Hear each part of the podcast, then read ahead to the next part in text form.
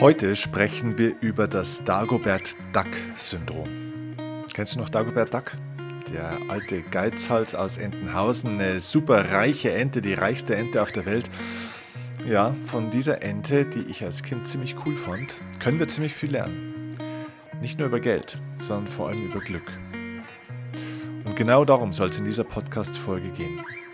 Heute sprechen wir darüber, wie Geld dich glücklich machen kann beziehungsweise ob Geld dich glücklich machen kann und wann vielleicht Geld auch tatsächlich unglücklich machen kann und womit das alles so zusammenhängt, damit du in deinem Leben glücklich wirst und natürlich auch gleichzeitig in den finanziellen Wohlstand kommst. Okay, ich freue mich auf diese Folge. Los geht's.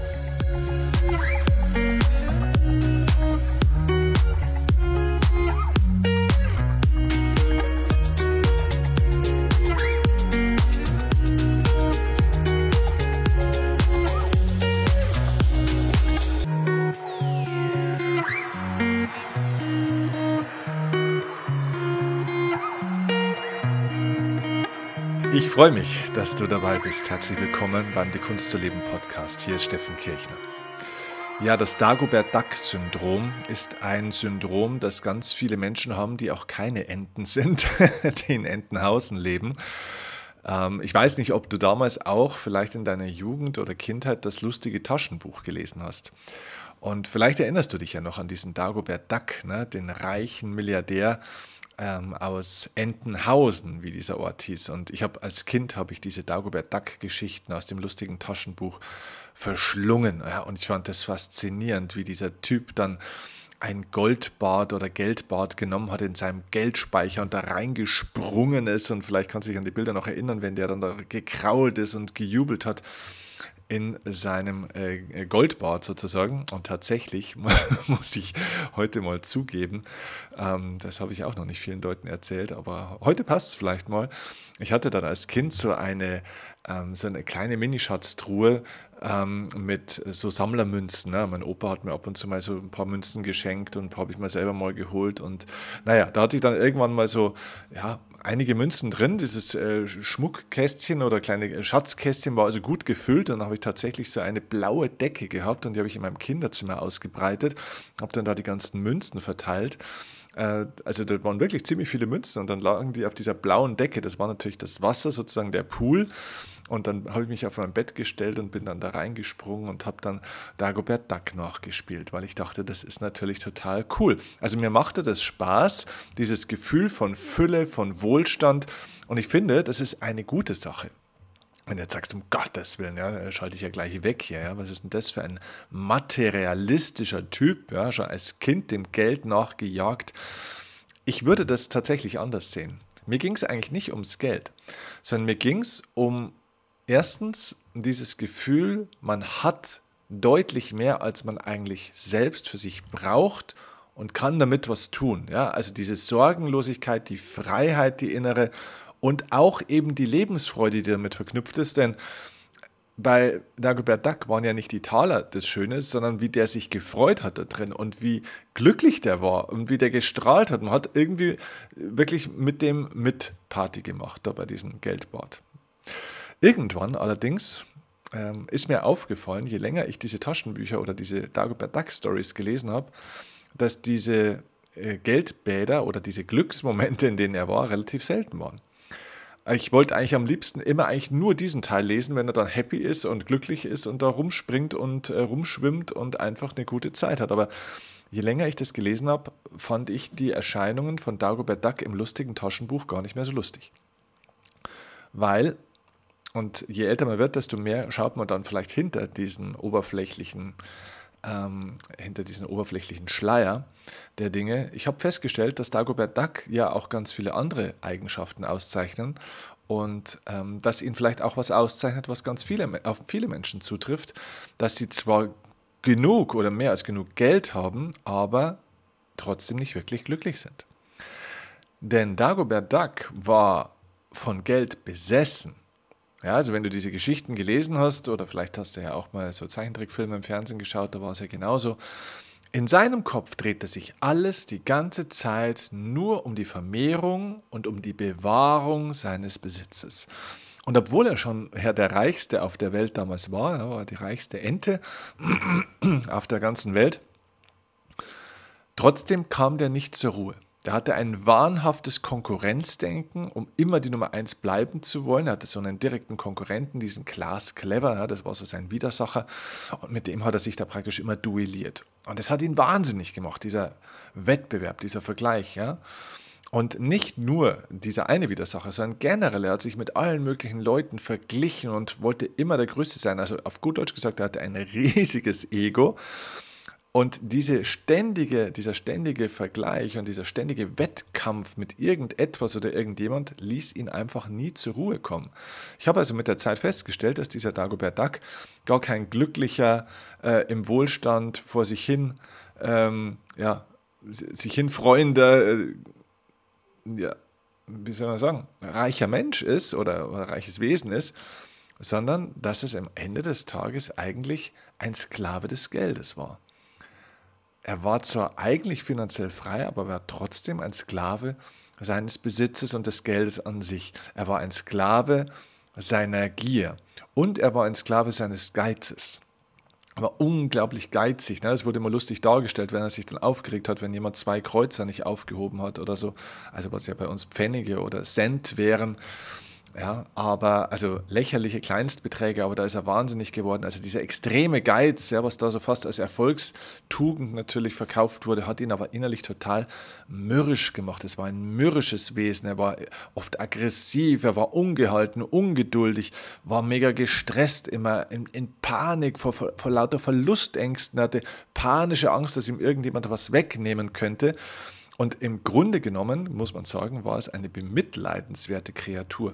Und je länger ich dieses Taschenbuch damals immer gelesen habe, desto mehr wurde mir das klar und desto weniger attraktiv fand ich, äh, sozusagen diese Lebensvorstellung zu kopieren, in einem Geldspeicher zu sitzen, weil ich erkannte, dass es nicht so entscheidend ist, ähm, ob man einen Geldspeicher hat und wie groß der ist, sondern die Frage ist, wer sitzt da eigentlich drin? Und bei Dagobert Duck war es so, und so ist es ehrlich gesagt im Leben vieler Menschen, ähm, dass dieser Geldspeicher kein Tempel der Glückseligkeit war, sondern es war im Endeffekt ein Gefängnis. Und da muss man nicht Multimilliardär oder Millionär sein. Es reicht einfach, wenn man in finanziell gut situierten Verhältnissen lebt, wenn man finanziell eigentlich gut durchkommt, keine finanziellen Sorgen hat, dann lebt man eigentlich in einer Situation, wo man ja genug Geld hat.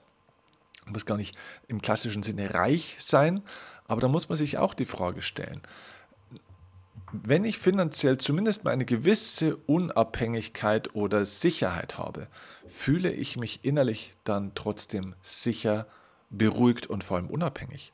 Also wie steht es denn um meine innere Unabhängigkeit? Und deswegen würde ich an der Stelle sagen, lass uns mal aufhören, über Dagobert Duck zu sprechen. Lass uns mal anfangen, über dich zu sprechen. Wozu benutzt du eigentlich Geld? Das ist meine Frage, die ich dir an der Stelle stellen will. Wozu benutzt du Geld?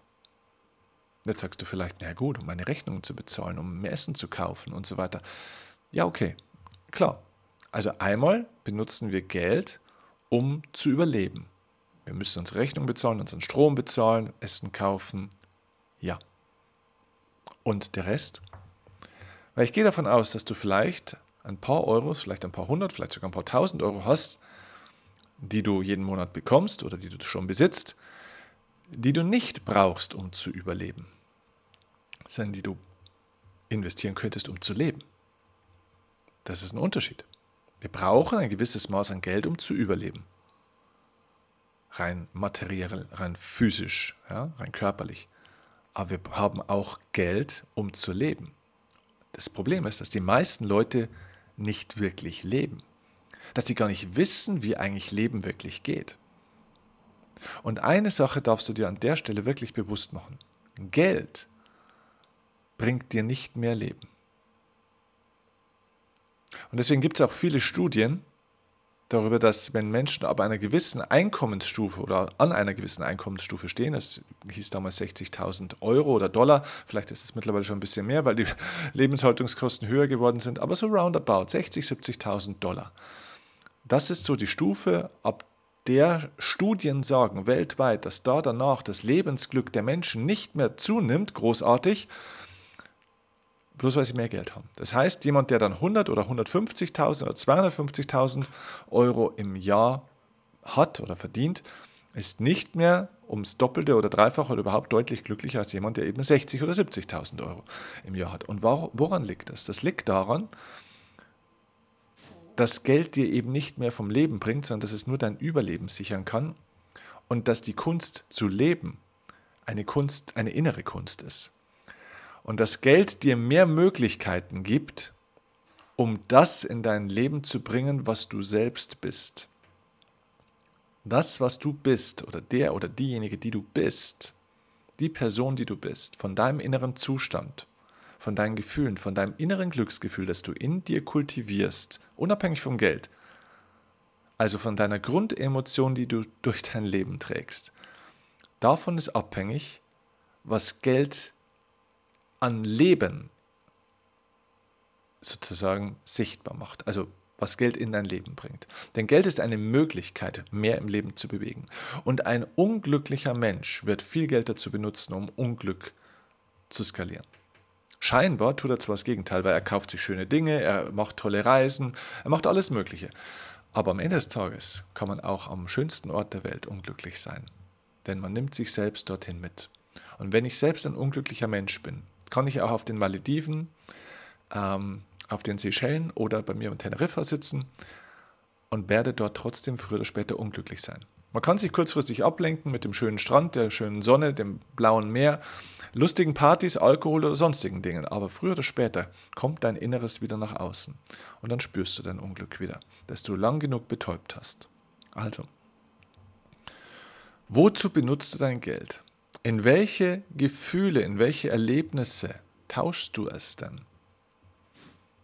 Geld bringt immer mehr von dem, was schon da ist. Geld ist die Möglichkeit, mehr von dem zu erzeugen oder zu materialisieren. Es ist ja eine Materie, eine Materie sozusagen. Ja, mehr von dem zu materialisieren, was schon in dir emotional da ist. Und das ist der entscheidende Punkt bei Dagobert Duck gewesen. Er war ein mürrischer, geiziger, vom Konkurrenzdenken zerfressener eigentlich unzufriedener Mensch. Und dieses ganze Geld hat dazu geführt, dass er das skalieren konnte und sich mit den Besten der Welt, den vielen in der Welt gemessen hat, die verrücktesten Dinge gemacht hat. Er hat sozusagen das gleiche Spiel, das viele Menschen auf einer kleineren Flamme kochen, also das gleiche Spiel auf einer kleineren Ebene spielen, das hat er eben einfach auf einer höheren Ebene gespielt. Oder um es einer Sportmetapher zu sagen, ich kann auch psychisch vollkommen unter Druck und gestresst sein, ob ich Bezirksliga spiele oder ob ich Bundesliga spiele. Das ist nur auf einem höheren Level. Aber man wird nicht automatisch glücklicher, bloß weil man von der Bezirksliga über die Landesliga, über die Regionalliga irgendwann in die Bundesliga kommt. Bloß weil man auf einem höheren Level spielt und dort dann eben drei Millionen im Jahr kriegt und nicht vielleicht 3000 Euro, wird man deswegen nicht glücklicher, sondern man hat nur mehr Möglichkeiten, sein eigenes Unglück besser auszuleben. Äh, Im positiven Sinne natürlich auch. So, und deswegen mal die Frage an der Stelle auch an dich, was wäre denn, wenn du ab morgen ja, oder ab sofort zehnmal mehr Geld hättest, als du es bisher hast. Stell dir vor, du würdest das Zehnfache ab sofort verdienen. Oder hättest den zehnfachen Besitz, den zehnfachen Betrag auf dem Konto. Würde das zu mehr Wohlstand in deinem Leben führen? Vielleicht sagst du ja, weil dann könnte ich mir das leisten, könnte ich mir das leisten, könnte ich mich selbstständig machen, dann könnte ich endlich meiner Berufung folgen und so weiter. Okay, das ist keine rhetorische Frage. Ich will dich mit der Frage bitte wirklich nicht manipulieren. Ich will dich inspirieren, dir diese Frage zu stellen. Ich will hier mit dieser Podcast-Folge nicht sagen, Geld macht unglücklich oder Geld ist egal oder Geld kann nicht helfen, das eigene Glück zu mehren. Das stimmt nicht. Ein glücklicher Mensch, der in sich selbst ein gewisses Maß an Zufriedenheit, innerer Balance und Ruhe kultiviert hat, wird Geld dazu nutzen, um genau das zu verstärken. Glückliche Menschen mit viel Geld sind glücklicher und können mehr bewegen als glückliche Menschen ohne Geld. Denn du kannst dein, Gel dein Glück mehr teilen. Wenn ich für mich glücklich bin, ist es wundervoll und es ist die Grundlage dafür. Aber wenn ich jetzt ein paar 10.000, 100.000 oder Millionen zur Verfügung habe, kann ich mit deutlich mehr Möglichkeiten dieses Glück in die Welt bringen. Das heißt, Geld erhöht auch hier meine Möglichkeiten. Meine Frage an dich ist hier jetzt nur, ob es denn so ist, dass mehr Geld deinen Wohlstand mehren würde. Und damit meine ich natürlich nicht den finanziellen Wohlstand. Weil klar, mehr Geld würde in der Regel bei den meisten Leuten erstmal den finanziellen Wohlstand mehr, mehren. Aber würde es deinen inneren, deinen mentalen, deinen emotionalen Zustand ähm, mehren? Deinen mentalen Zustand meine ich mit, ist dein Denken dann wirklich positiver? Kriegst du mehr Ruhe in deine Gedanken? Hast du da Kontrolle über dein Denken? Das Problem ist ja nicht, dass wir denken. Das Problem ist, dass wir teilweise manchmal nicht mehr aufhören können zu, aufhören können zu denken, oder? Dass du abends im Bett liegst und die Maschine da oben läuft immer noch weiter und weiter und weiter und weiter. Und du denkst dir, hallo, ähm, jetzt gib doch mal Ruhe hier oben. Ich will jetzt schlafen. Es ist halb eins in der Nacht. Morgen können wir wieder denken, aber die Maschine läuft weiter.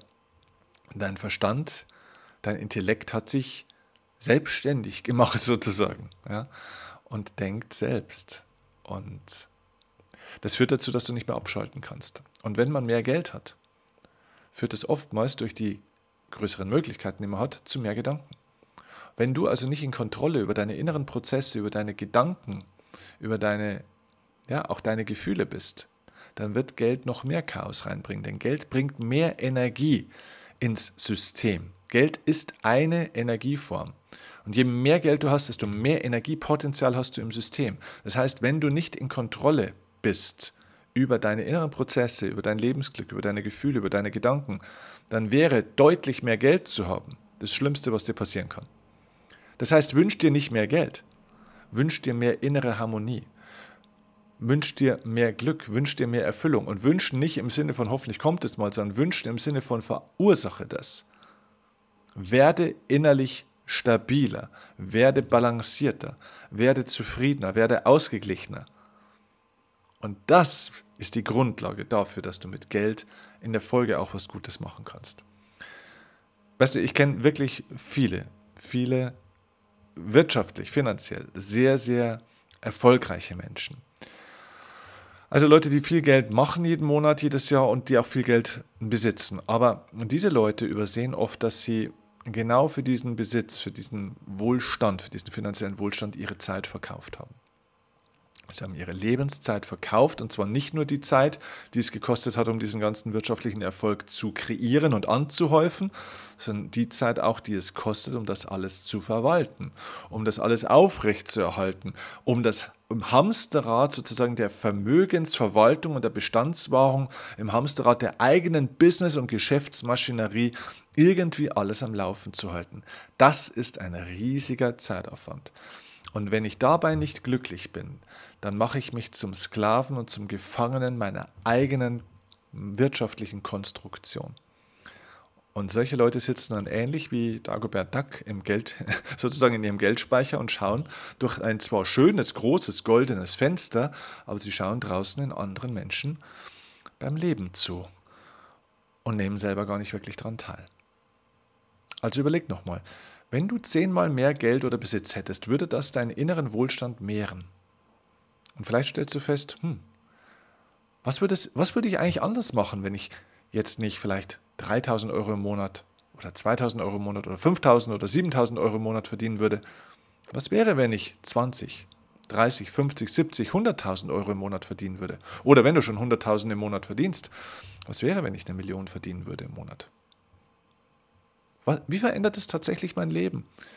Und bringt das wirklich mehr Lebensglück? Oder wäre die Aufgabe zuerst, mein Lebensglück zu verändern und zu verbessern, um dann zu schauen, was brauche ich denn eigentlich tatsächlich? Was brauche ich für mich? Was brauche ich vielleicht nicht mehr? Wie kann ich das Geld, das ich vielleicht auch habe, und das ist schön, wenn man das äh, hinkriegt, wenn man das schafft, ja, finanzieller Erfolg ist ein Bestandteil für ein erfülltes und freies Leben, aber es ist nur ein Bestandteil und es ist nicht die erste Stufe. Ja, aber wie kann ich das einsetzen, um Glück in diese Welt zu bringen? Weißt du, in meiner Definition bedeutet Wohlstand viel, viel mehr als Besitz, viel, viel mehr als Geld. Es bedeutet für mich auch, ja, nach dem Wort, eigentlich nach der Weisheit der Sprache, Wohlstand heißt ja, dass alles wohl steht, dass alles zu meinem Wohle steht, wirtschaftlich, aber eben auch innerlich. Das heißt, dass ich auch einen zeitlichen Wohlstand zum Beispiel habe. Also das heißt, dass ich auch Zeit habe, um überhaupt zu leben. Was hilft es, wenn ich das Geld hätte, um zu leben und ganz viele wirtschaftliche Möglichkeiten hätte, um was zu tun, aber keine Zeit mehr habe, um es zu tun? Dann frustriert dich das Geld. Dann macht Geld tatsächlich unglücklich oder dann verstärkt das Geld dein Unglücksgefühl. Also zeitliche Freiheit ist ein Aspekt, dass man sich also auch mal die Freiheit nimmt, sich Zeit zu nehmen für die Dinge, die einem wichtig sind. Dass man nach dem eigenen Wünschen lebt, dass man auch mal Geld ausgeben darf für sich, für andere, dass man was tun kann damit. Das sind meine Impulse, die ich dir heute mitgeben wollte. Denn das ist das Dagobert-Duck-Syndrom. Denn dieses Wesen machte das alles nicht. Er hat sich, sich und anderen nichts gegönnt. Er hat alles nur gehortet, alles festgehalten, ist im ewigen Hamsterrad seiner ganzen Geschäfte, seines ganzen Wettbewerbs, seines ganzen Wettkampfes, sozusagen seiner Kriegermentalität, ist er die ganze Zeit gelaufen, gelaufen, gelaufen, gelaufen und kam eigentlich überhaupt nicht vom Fleck. Und diese Momente des Goldbades oder des Geldbades, die mich als Kind so fasziniert haben, waren ganz kurze Glücksmomente, die er hatte, die unglaublich selten stattgefunden haben. Und so ist es im Leben vieler Menschen auch, dass sie so ganz kurze, gekaufte Glücksmomente haben, die allerdings meistens eine Kontrasterfahrung zum sonstigen tristen Leben darstellen. Deswegen geht es im Leben nicht darum, möglichst viele Glücksmomente sich kaufen zu können, damit mehr Glück ins Leben kommt, sondern es geht darum, ein glückliches Leben zu leben. Und dann kann man sehr gerne auch zusätzliche Glücksmomente erzeugen und auch gerne mit Geld erzeugen. Aber Geld sollte auf einen Acker fallen, wie Samenkörner, der nicht toxisch ist. Auch die besten und schönsten und teuersten Samenkörner der Welt werden zu keinen tollen Pflanzen, werden zu keiner tollen Ernte, wenn sie auf einen toxischen, giftigen, kaputten Acker fallen. Der Acker ist dein Sein, ist dein Wesen, ist deine Seele, ist dein Denken und dein Fühlen, ist deine Energie. Es ist die Bewusstheit über das, wer du wirklich bist. Und dass du das, was du bist und dein System in eine gute, harmonische und positive Struktur bringst. Und somit kommst du in den Wohlstand auf allen Ebenen. Zeitlich, emotional, energetisch, mental, seelisch, und ja, auch natürlich wirtschaftlich. Ich hoffe, das war ein wundervoller Impuls für dich, der dir hilft.